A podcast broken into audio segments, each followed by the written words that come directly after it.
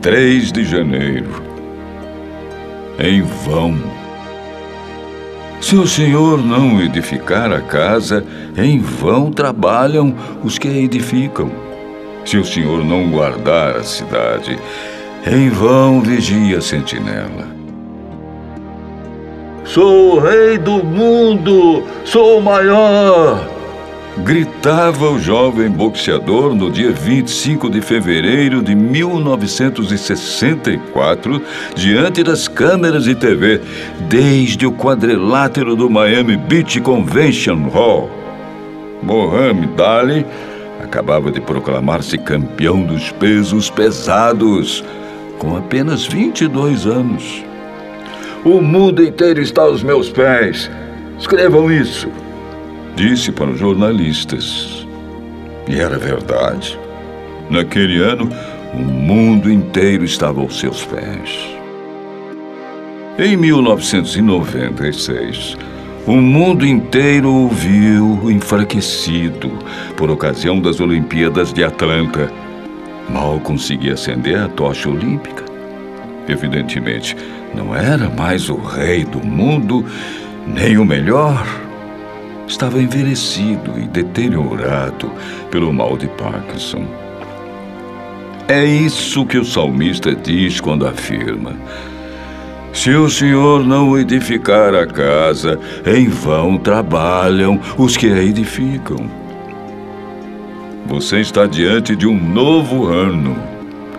Não se atreva a entrar nele sem a certeza de que Jesus está no controle dos seus empreendimentos. Seu trabalho, esforço e dedicação só terão sentido se o Senhor construir a casa. Aceite o desafio de um novo ano. Pense grande, olhe longe, trabalhe. Mas pergunte-se: quem está no centro dos seus planos? Isto é vital.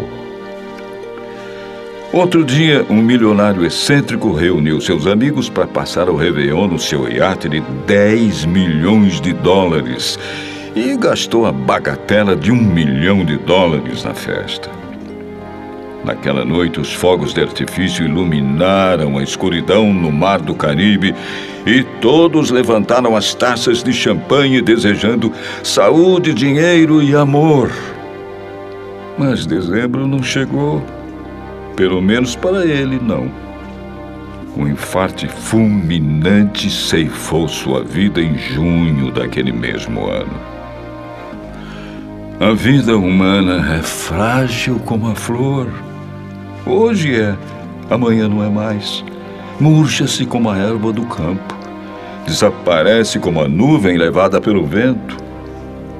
Portanto, Coloque Deus no fundamento dos seus projetos, porque sem Ele, inútil vos será levantar de madrugada e repousar tarde.